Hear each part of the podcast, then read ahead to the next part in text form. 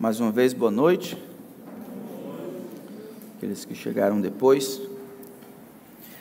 Num dos livros de Don Richardson, ele conta a história de um missionário. Chegou em determinado lugar e começou a contar a história a respeito de Jesus Cristo. Ele contava para aquela aldeia indígena que Jesus Cristo era homem-deus, vivendo entre os homens, operador de milagres, fazia as coisas e vivia em função dos outros para a glória do Pai. Era a semana da paixão e ele deveria contar que Jesus estava caminhando em direção à cruz. Então o homem falou que Jesus, naquela quinta-feira, enquanto estava orando pelo povo no jardim de Getsemane, contou que um homem que havia convivido com ele por três anos era aquele que levava a turba na frente dela em direção a Jesus. Esse homem era Judas. E Judas, o missionário disse: Judas traiu o Senhor Jesus depois de ter estado com ele por três anos. O que aconteceu depois disso é difícil de explicar. Os homens escutaram a traição de Cristo por parte de Judas e eles começaram a gargalhar. Era isso! Que grande história! Judas, a partir de hoje, será o nosso maior exemplo e o nosso maior herói. A habilidade, a capacidade de enrolar e de mentir, principalmente aqueles que mais estavam chegados por um longo período de tempo, era um valor importantíssimo naquela cultura. E o evangelho chegando ia precisar redefinir, destruir e acabar com aquele valor colocar um outro no lugar. É mais ou menos isso que Jesus está fazendo, pelo menos na história contada por Lucas, no Evangelho, que tem o seu nome. Ele pega os valores daquela época e, por conseguinte, os valores da nossa modernidade, ele coloca tudo dentro de um saco e ele balança assim, e ele tira e diz: Ó, oh, não, esse não é mais um valor importante. Opa, esse sim. Ele tanto modifica quanto destrói alguns, quanto realoca conforme ele deseja. Jesus, no Evangelho de Lucas, é o maior reversor de valores. E todas as vezes que nós olhamos para textos como o que nós vamos ver hoje, precisamos compreender que Jesus está ensinando os seus discípulos quais são os valores daqueles que abraçam os ensinos de Jesus e vivem em antecipação do reino que está por vir. Todos os outros que não são discípulos de Jesus vão olhar essas verdades e dizer: Jesus? E mesmo que não façam isso visivelmente no coração, vão gargalhar, como aquela tribo indígena, porque os valores do seu coração e do mundo são outros. Então, abram comigo, por favor, em Lucas capítulo 16. E vamos fazer a leitura do verso 1 até o verso 13. Se Deus nos der graça, nós tentaremos chegar até o fim. Lucas capítulo 16, do verso 1 até o verso 13.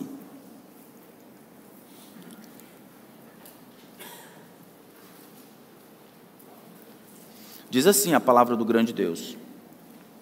Jesus disse também aos seus discípulos: certo homem rico tinha um administrador. Um dia, ele recebeu uma denúncia de que esse administrador estava desperdiçando os bens dele. Então, chamando-lhe, disse: Que é isto que eu ouço a teu respeito? Presta contas da sua administração, porque você não pode mais ser o meu administrador. O administrador então se pôs a pensar: Que farei? Agora que eu estou sendo demitido pelo meu patrão, trabalhar na terra não posso. De mendigar, tenho vergonha. Já sei o que vou fazer.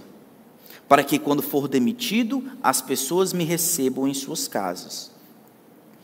Tendo chamado cada um dos devedores do seu patrão, perguntou ao primeiro: Quanto você deve ao meu patrão?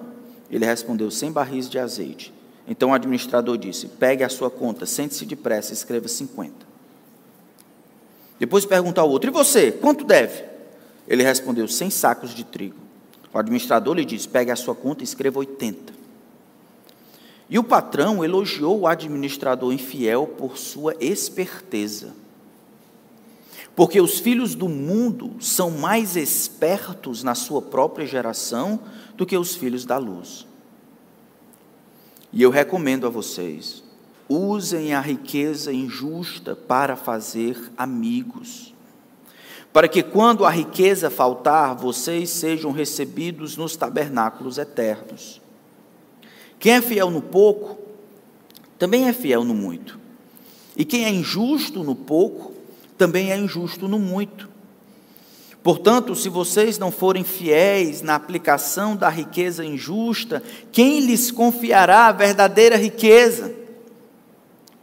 Se vocês não são fiéis na aplicação do que é dos outros, quem lhes dará o que é de vocês?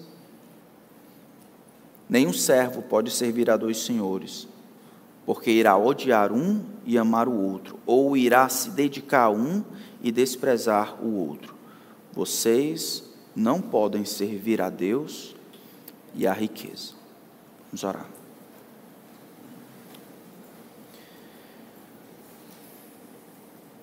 Pai, o Senhor nos disse que sobre tudo que se deve guardar, deveríamos guardar o coração, porque dele procedem as fontes da vida. É a respeito dele que nós oramos nessa, nessa noite. Os nossos corações estão endurecidos e embrutecidos, viciados em pensar como o mundo pensa. Nós construímos barreiras de concreto para que a tua verdade não se aproxime de nós, escudos para que a tua palavra seja desviada para outras pessoas. Me ajuda, Senhor, nos ajuda como discípulos do teu filho a vivermos o que o Senhor tem para nós. Que a tua palavra seja a nossa regra, que nós caminhemos sobre o que ela tem a dizer que o teu Espírito seja o nosso professor, que ele nos instrua, nos, nos ajude a caminhar, nos ensine, que ao final desse tempo o Senhor receba a glória que merece. Nós necessitamos e dependemos de Ti. Em nome de Cristo. Amém. Talvez seja importante nós olharmos o Evangelho de Lucas um pouco mais por cima antes de nós mergulharmos aqui no texto. O Evangelho de Lucas tem cinco divisões maiores. Então, foi escrito por Lucas a um homem, um gentil, alguém que não era pertencente a, a, ao povo de Israel, chamado Teófilo, provavelmente um homem importante, que havia sido instruído, ele abraçou a fé e queria saber um pouco mais a respeito de Jesus. Então, Lucas faz um relato detalhado do início, um pouco antes até do nascimento de Cristo, até o que acontece depois, após a sua ressurreição. Então, capítulo 1 e capítulo 2 cobrem a infância de Jesus, capítulo 3 e capítulo 4 fala do precursor de Jesus, ou seja, João Batista, capítulo 4 até o capítulo 9 fala do ministério de Jesus na Galileia, capítulo 9 até o capítulo 19 é a jornada de Jesus em direção a Jerusalém, e capítulo 19 até o 24 é a semana da paixão. Capítulo 16, então, está dentro dessa jornada que se iniciou no capítulo 9. Então, Jesus já está bombando, todo mundo sabe quem é Jesus, a notoriedade de Jesus é difícil de ser escondida. Jesus sabe, no entanto, que ele veio com um propósito: morrer pelos pecadores, para que o Pai recebesse a glória no julgamento né, da sua própria ira, sua ira fosse satisfeita.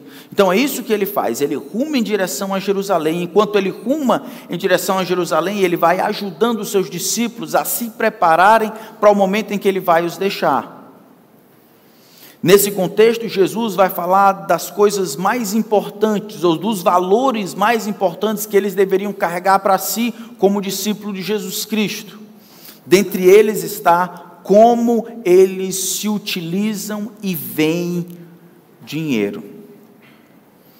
Infelizmente, por causa de algumas empresas que se dizem igreja, falar sobre dinheiro num lugar como esse é ter que dar muita satisfação e muita informação.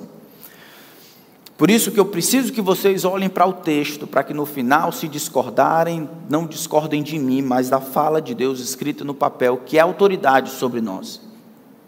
Jesus, no Evangelho de Lucas, fala mais sobre dinheiro, Fala mais sobre dinheiro do que sobre perdão, sobre amor e sobre misericórdia.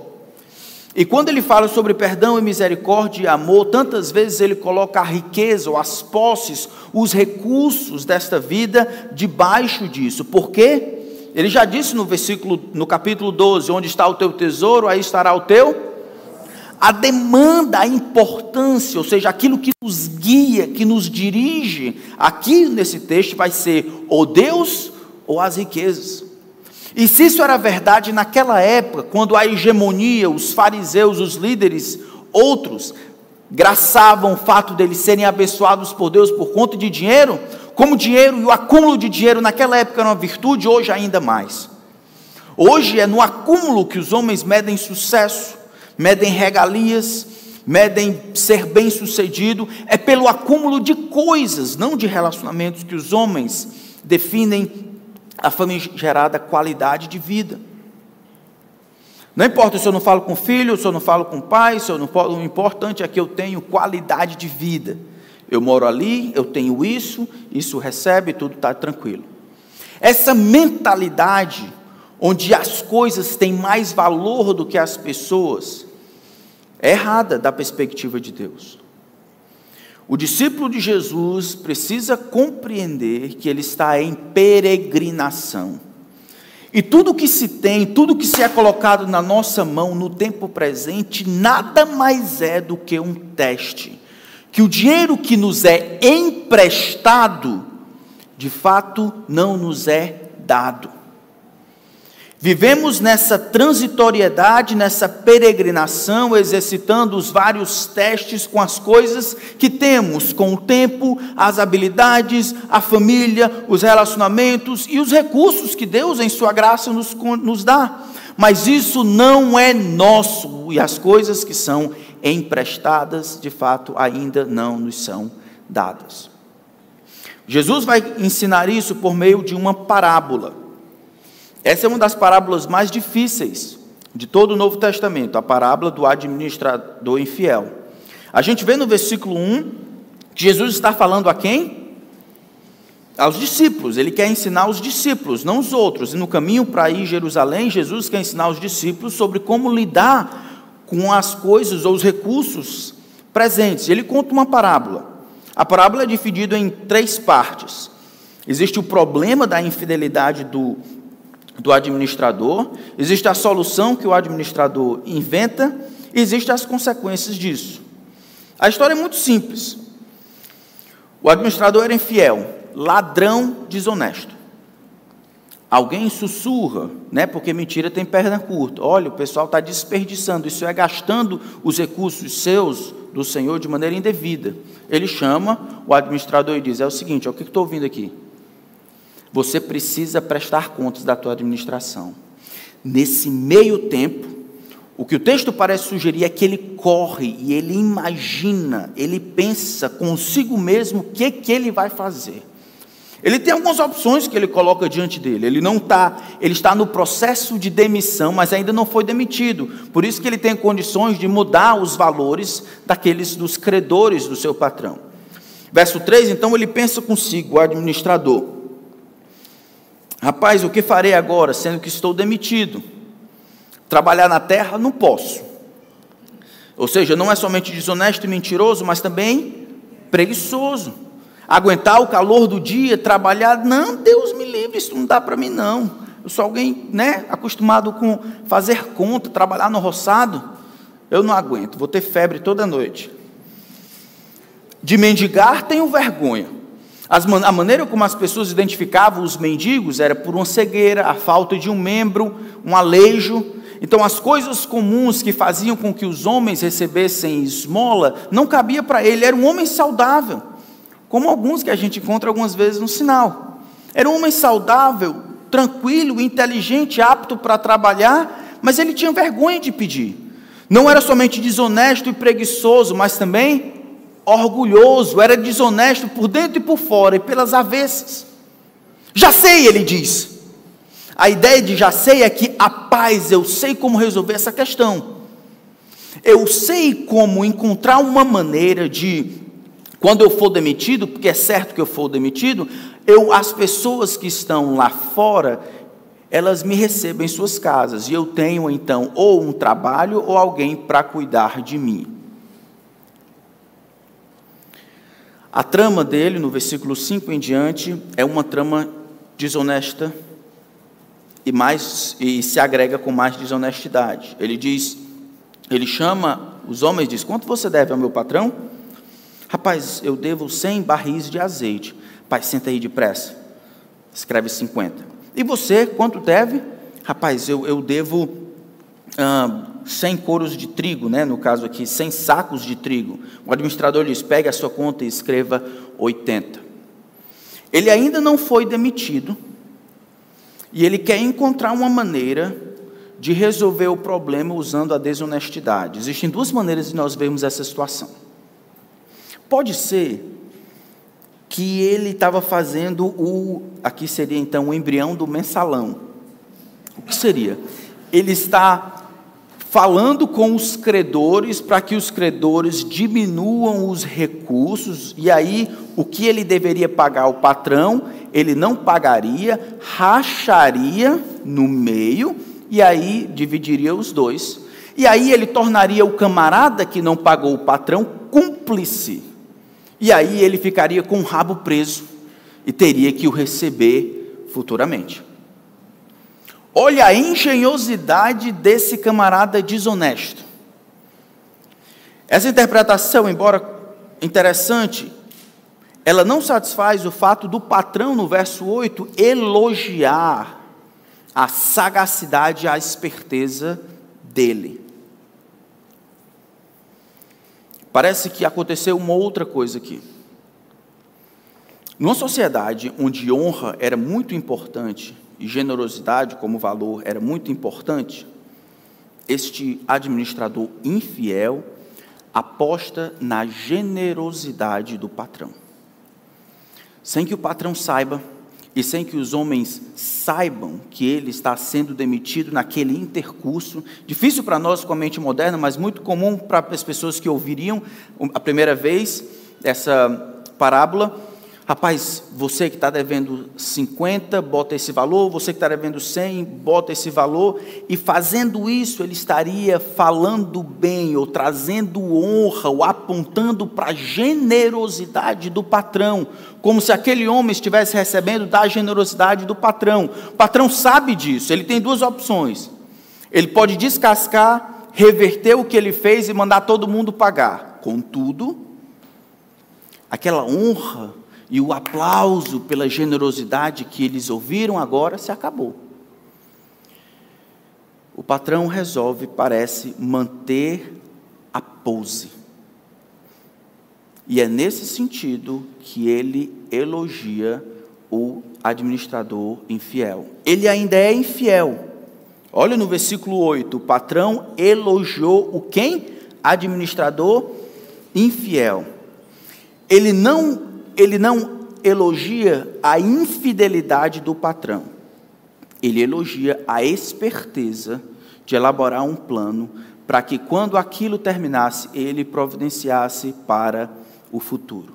Nada é dito aqui que desonestidade deveria ser um valor para os cristãos. Ele está descrevendo, como ele vai dizer no versículo 8, os filhos do mundo.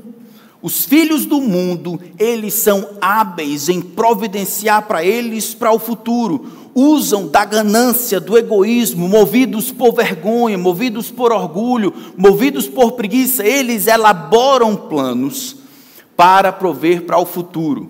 Ganhando das duas partes, eles fazem isso. O que Jesus deseja fazer com isso é nos colocar na parede. Porque os filhos dos homens são mais espertos na própria geração do que os filhos da luz? Esses filhos do mundo, sem nenhuma condição de perceber a eternidade, sem ter o anseio pelo reino, sem ter perspectiva do que é importante na vida, eles conseguem, pela esperteza, acalentar coisas que serão benéficas para eles no futuro em fazer isso. Agora, finalmente, Jesus, no verso 9, fala para os discípulos. Jesus quer fazer aqui é um recurso de linguagem, ele quer usar pelo exemplo de alguém que faz muito, se esforça, se esforça para ganhar, sem ter o pingo de condições de perceber a eternidade, usar isso para envergonhar aqueles dentre nós que têm, que clamam que existe um reino eterno, de que as coisas de fato têm a tendência a se acabar, de que a entropia vai engolir todas as coisas. O que deixamos para a eternidade é o mais importante. Mesmo assim, somos indolentes, preguiçosos e vivemos apenas para essa desgraça de mundo. Não planejamos ou provemos para o futuro. O futuro dele era quando ele fosse demitido pegar alguma coisa do lado de fora, mas nós o futuro nosso vai além, muito além do que a vista alcança. Amém? O futuro daqueles que conhecem a Cristo, conforme Deus tem dito em Sua palavra, é uma crescente. É conhecer o único Deus verdadeiro e a Jesus Cristo, a quem Ele enviou. É esse relacionamento com Deus que vai crescendo. Enquanto as luzes desse mundo diminuem, as belezas do reino, do que é eterno, aumentam. E nosso anseio pelo que é real de fato acontece. O mundo, os filhos do mundo, sem nenhuma perspectiva de eternidade, providencionam para o futuro. É o que eles fazem de melhor.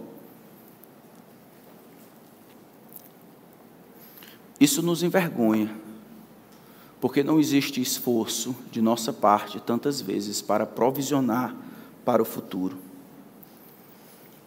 J.C. Ryle disse que grande contraste existe entre as atitudes deste administrador em referência a seus negócios terrenos e a conduta de muitas pessoas em relação à sua alma. A diligência de pessoas mundanas em referência às coisas terrenas deveria envergonhar a indiferença de muitos crentes professos em relação às coisas da eternidade. O zelo e a pertinácia de homens de negócio, demonstrados em seu empenho para adquirir tesouros na terra, poderia, com certeza, reprovar a preguiça e a indolência de muitos crentes no que se refere aos tesouros dos céus. O homem demonstra de que nós precisamos aprender a projetar e provisionar para o futuro. O texto não está falando de salvação por obras, fazer coisas, porque sem fazer coisas o céu não será o nosso lugar. Jesus já está falando para os discípulos, aqueles que têm caminhado com Cristo por três anos e agora já têm reconhecido que Jesus Cristo é o Filho de Deus que deveria vir ao mundo. Mas como é que a gente lida com isso? Como é que nós lidamos com isso? Jesus está dizendo da, da mesma forma. Eu queria que vocês aprendessem o modelo, não da desonestidade, mas do esforço de projetar, da esperteza do bem, de projetar para o futuro. É isso que ele começa a dizer no versículo 9. Como é que é isso? Versículo 9 diz: E eu recomendo a vocês. A palavra recomendar aqui dá uma ideia de determinação. Jesus, ele sabe que tem autoridade para mandar em sua vida e na minha vida. Jesus não está sugerindo. Jesus não está dizendo, rapaz, eu acho que seria melhor que você fizesse assim. Qualquer desobediência ao que Jesus tem recomendado é pecado contra o grande Deus, ou aquele a quem você chama de Senhor. Jesus recomenda aos discípulos, e ele diz: a primeira coisa, como nós podemos projetar para o futuro? Como nós podemos viver no presente e passarmos no teste do presente para recebermos de fato e juntarmos no futuro, no céu? Primeira delas, ele diz: usem a riqueza injusta para fazerem amigos. Que riqueza injusta é essa? Mais na frente, do versículo 10 em diante, essa riqueza de origem injusta, essa riqueza injusta, ela está sendo comparada ou está em paralelo, por exemplo, no versículo 11, com a verdadeira riqueza. No versículo 12, com aquilo que é dos outros.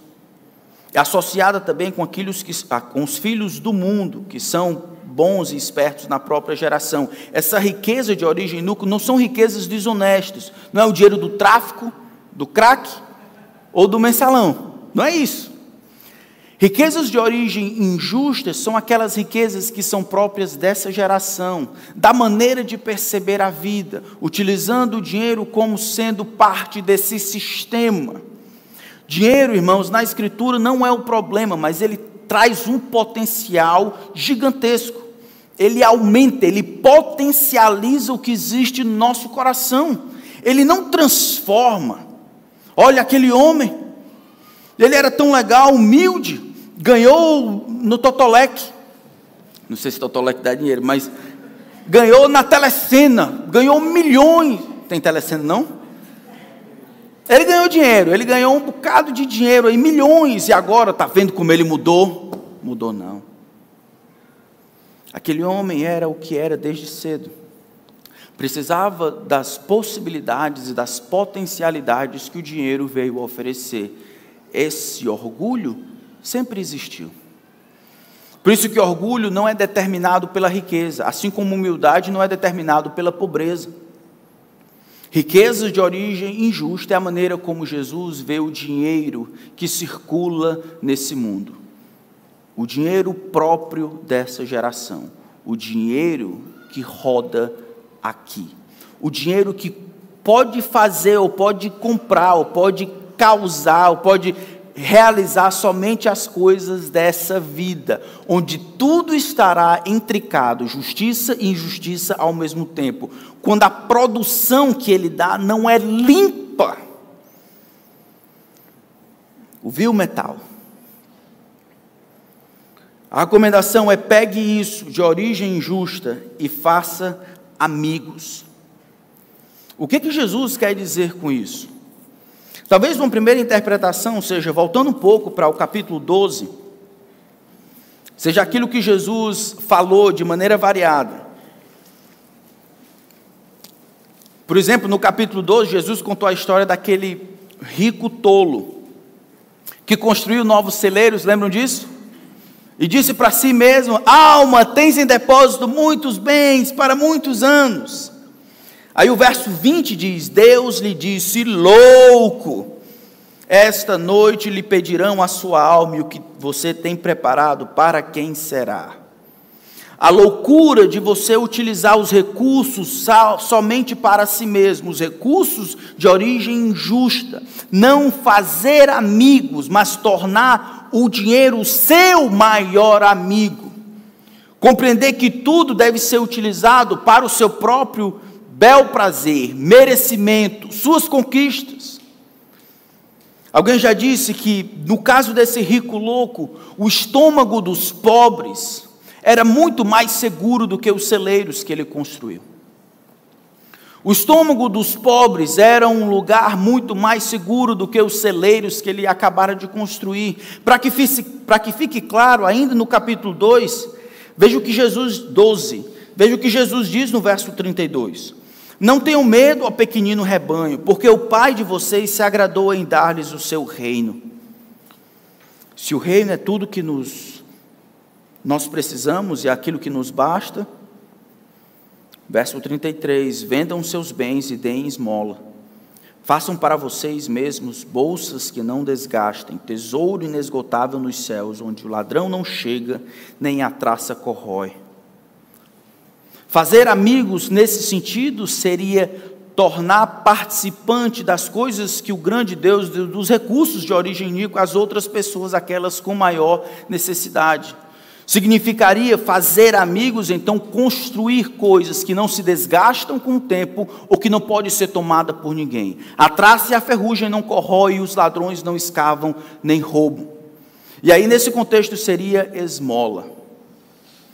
Eu sei, que hoje uma das coisas mais difíceis é dar esmola e ajudar os outros, sem tornar as pessoas viciadas, dependentes. Mas ainda assim, existem pessoas que precisam.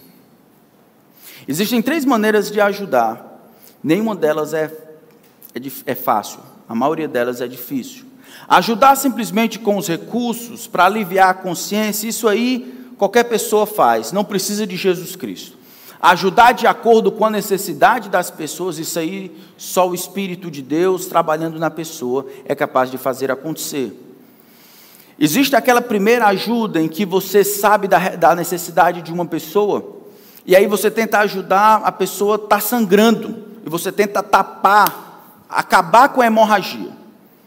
É aquela talvez conta que precisa ser paga, do contrário, vão cortar a luz. É aquela dificuldade que aconteceu para a próxima refeição. É aquele problema de fato de saúde que você precisa ajudar com o remédio. Isso é o mais fácil de fazer, irmãos. À medida em que isso demonstra-se que a pessoa está descendo, aqui a necessidade maior é de relacionamento, é de pegar esta pessoa e ajudá-la para que ela, de maneira independente, retorne aonde ela estava no começo, sem receber aquele choque, aquele, aquele tombo que ele levou. Tudo isso vai demandar tempo, recurso e amor. No antigo Israel, aqui no Novo Testamento, não existia ajuda do governo. Não existia os órgãos que cuidavam do povo. O que existia? Existia as pessoas individualmente. No Novo Testamento, quem fazia? Era a igreja, era a igreja que ia no lixão, onde os romanos algumas vezes deixavam os filhos defeituosos e aleijados para morrer. Era a igreja que caminhava até lá para pegar esses filhos e criá-los como se fossem seus. Era a igreja que cuidava das viúvas, era a igreja que repartia. Hoje nós estamos tão viciados no governo fazer tudo tantas vezes, ou outras pessoas, que nós não nos envolvemos. Damos gorjetas aqui, outra acolá, com o coração. O texto ainda diz: é assim que nós fazemos. Produzimos tesouros que não são perdidos, roubados, nem se acabam. Esse amigo também pode significar outra coisa. Esse amigo que eu devo fazer por meio dos meus recursos. Aqui Jesus, como vocês podem ver, está falando de recompensa. Verso 9 do capítulo 16, voltando, ele diz: Eu recomendo a vocês, ó, usem a riqueza injusta para fazer amigos. Essa é a primeira verdade. Agora, façam isso para quê? Para que quando a riqueza faltar, isso é, quando acabar, quando você morrer, vocês sejam recebidos nos tabernáculos eternos. Recebidos por quem? Por esses amigos, talvez, que vocês fizeram. Nesse sentido, amigos aqui seriam pessoas. E ele está fazendo um link com o que aconteceu com o administrador infiel. Mesmo agindo com desonestidade, porque ele é um filho do mundo, esperto para o mal, ele tentou encontrar uma maneira de honrar o patrão e ao mesmo tempo diminuir a carga tributária para essa pessoa. Ele fazendo isso, agradando os dois, ele fez amigos e poderia ser recebido na frente. Da mesma forma, nós, na real, na verdade, com perspectiva no céu, nós utilizamos os recursos para abençoar as pessoas, para fazer amigos, e esses amigos são pessoas que foram abençoadas eternamente, ou talvez colocadas no céu pelo uso da graça de Deus, utilizando os recursos de origem iníqua que você teve. Chega-se lá, e eles vão receber você. Eu sempre tive uma dificuldade com esse negócio de recompensa no céu. Normalmente, o que a gente pensa de recompensa no céu, o que é? Coroa, né? Vocês viram outra coisa? Coroa, né? Ninguém vai ganhar carro no céu, tá bom? Não tem isso. Coroa. É o que normalmente o pessoal diz, coroa da vida, coroa. E eu ficava pensando, rapaz, eu fico pensando como é que vai estar. Tá? A cabeça do apóstolo Paulo deve ser maior no céu. É muita coroa. Já pensou? Estevão, aquele pessoal andando com a. Ficava pensando, como é isso? E eu me deparei com com um texto que tem me ajudado a perceber que parte das recompensas estão relacionadas a pessoas. Filipenses capítulo 4. Abram lá, por favor.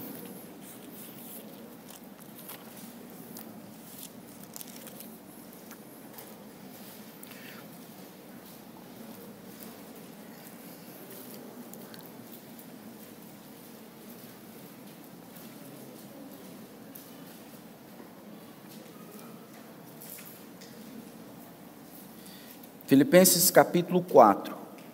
Olha o que diz o verso 1. Portanto, meus amados irmãos, de quem tenho muita saudade, vocês são a minha alegria e coroa, meus amados, permaneçam deste modo firmes no Senhor. A palavra coroa é a palavra coroa, que normalmente é traduzido como coroa em outras partes do Novo Testamento. Parece que parte da recompensa que se tem é ter sido o instrumento nas mãos de Deus para colocar aqueles a quem Deus quis no céu. E a recompensa se dará quando você finalmente vê o fruto dos seus esforços. Isso talvez faz referência ao fato de Jesus, em Isaías capítulo 53, por exemplo, ele tem a sua paga ele verá o fruto do penoso trabalho de sua alma e ficará satisfeito. Os esforços que ele fez para salvar o mundo, será então olhando para a igreja no futuro, ele terá condições de ver e sua alma ficará satisfeita. Valeu a pena, foi tudo que Deus planejou, é de fato e de verdade. Agora é meu, essa é a parte, a porção que me cabe. Jesus então está dizendo: olha, provejam para o futuro. Usem de todas as possibilidades aqui, de todas as artimanhas corretas, as espertezas corretas, para promoverem o reino de Deus, para avançarem o reino, para fazerem amigos, para terem algo que no final ficará e não se perderá com o tempo e não será roubado. Façam amigos, se envolvam com pessoas, coloquem pessoas no céu sejam pescadores de homens. Tenham alguém para dizer: ali está a minha coroa, minha alegria. Aquela pessoa ali. Jesus continua, irmãos, e agora o que Jesus começa a dizer vai além do que a nossa mente consegue abarcar. Jesus agora fala sobre as implicações. Como é que a gente projeta para o futuro? Use as suas riquezas para fazer amigos, Prepare-se para o futuro. Sejam fiéis agora.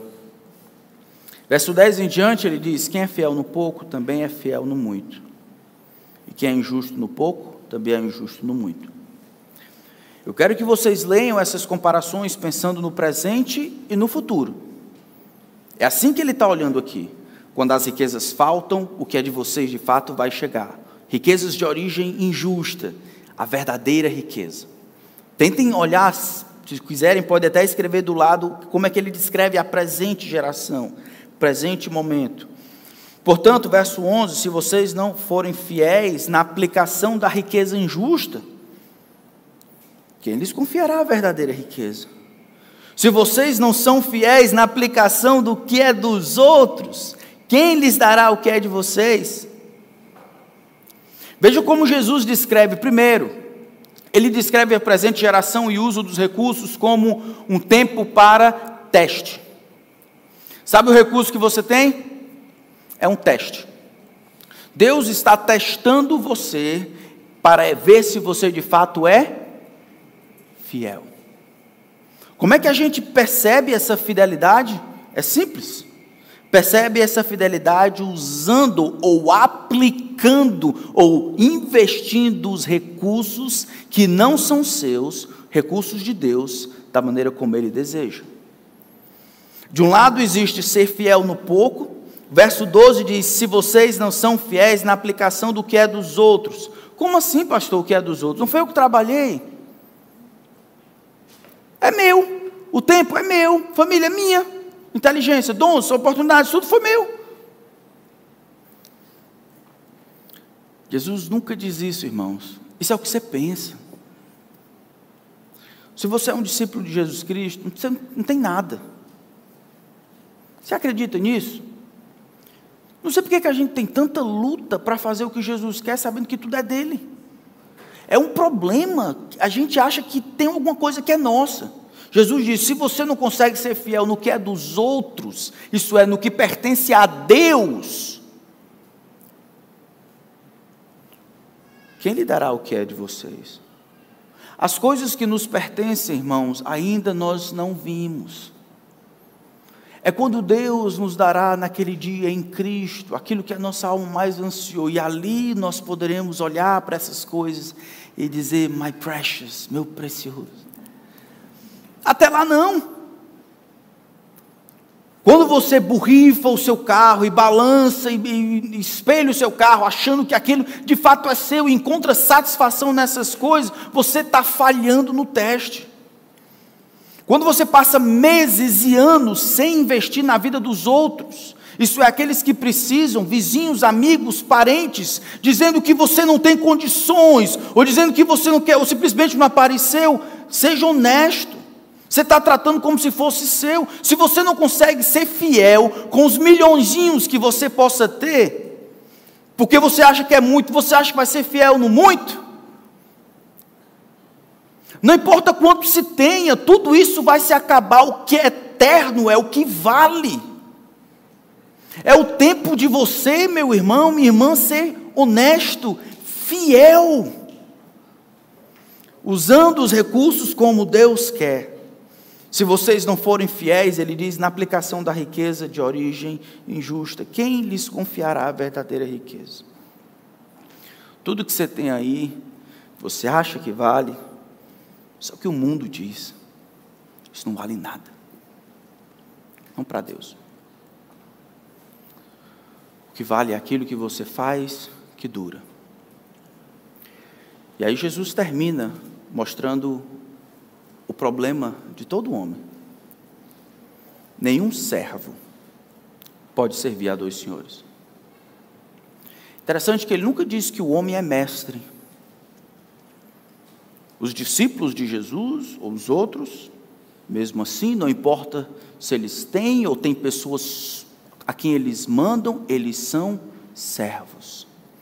Vivendo, sendo liderados pela vontade de um de dois mestres. Porque é impossível, mesmo que você e eu queiramos, é impossível servir aos dois senhores, se orientado ou dizer que é fiel a dois senhores, é impossível, é aquele que você mais ama que vai liderar você. Se você vive para e trabalha para ganhar dinheiro, esse é o seu Senhor. Ninguém pode servir a dois senhores, porque vai odiar um e amar o outro, ou vai se dedicar a um e desprezar o outro. Somos nós que gostamos das coisas cinzas, para Jesus é muito preto no branco. Jesus é claro e diz: você não pode servir a Deus e as riquezas. Se você vive simplesmente para se manter vivo e ganhar dinheiro, esse é o seu Senhor. Não importa se você acha que não, não importa se as coisas não são assim, não importa se você não gosta de mim, não importa se você acha que é duro, não, não importa. É, isso é o que Jesus está dizendo. Isso simplesmente revela o seu coração, o meu coração. Temos sido infiéis. Temos sido infiéis com a pouca coisa que temos aqui. Nós não seremos fiéis com muito. Pense nos jovens que estão aqui. Aí você pensa, pastor, eu, eu não tenho, como é que eu vou ajudar os outros? Dê um jeito. Peça a Deus. Já contei para vocês que eu tentava ajudar a obra missionária com um real por mês. Às vezes eu não tinha dinheiro, eu vendia salgado na praia. E às vezes não vinha dinheiro. Então eu vendia limonada na época, na hora do racha. A limonada era ruim, mas só tinha ela, nem água tinha. Então eles tinham que tomar para poder fazer o dinheiro da obra dos missionários. Esse negócio de que não tem recurso, você, vocês saem aqui come pizza. E, vocês podem ajudar as pessoas. Aqueles que precisam, com esmolas, com oração, com ajuda, podem fazer muito, aprender desde cedo. Pastor, é porque não dá agora não, mas o senhor vai ver. Eu vou passar nisso, fazer isso, ganhar isso e aí vai dar certo. Quem não é fiel no pouco, não é fiel no. Não podemos servir a Deus e a riqueza. Deus é fiel, irmãos. É, é a mesma coisa que Ele deseja de nós. Que a gente seja fiel. Fidelidade aqui é demonstrada como? Fidelidade aqui é demonstrada no esforço para prover para o futuro, isso é, para a eternidade. Fidelidade nesse texto é usar os recursos para fazer amigos. Fidelidade nesse texto é ser fiel, ou seja, fidedigno, respeitável, usando bem os recursos que me foram confiados para Deus, porque pertence a Ele, sem tomar vantagem e achar que tudo é meu. Ser fiel aqui significa servir a Deus. Ser infiel é servir ao dinheiro, usar as coisas que Deus me confiou como se fossem minhas, perder a oportunidade de abençoar aqueles que mais precisam, usar o dinheiro para outras coisas, menos para fazer amigo, ser como o rico louco e ser envergonhado até pelo administrador infiel. Que isso não caia sobre nós, irmãos. Que a gente passe nesse teste que vai durar a vida toda. A vida toda. Vamos orar. Senhor Deus, nós temos muitas oportunidades de abençoarmos outras pessoas. Agora temos pedido para que o Senhor nos dê condições de abençoarmos essas 25 famílias que estão no campo. Tem irmãos nossos que precisam de ajuda, pessoas que conhecemos que precisam de ajuda do nosso tempo nossos dons, da nossa atenção, dos nossos recursos. Ajuda-nos a ser, sermos fiéis a Ti. Enquanto vivemos essa vida passageira, para sermos encontrados pelo Senhor fiéis. Então o Senhor dará o que é nosso. Até lá, nos ajuda a lidar bem com as coisas que são emprestadas pelo Senhor. Em nome de Cristo. Amém.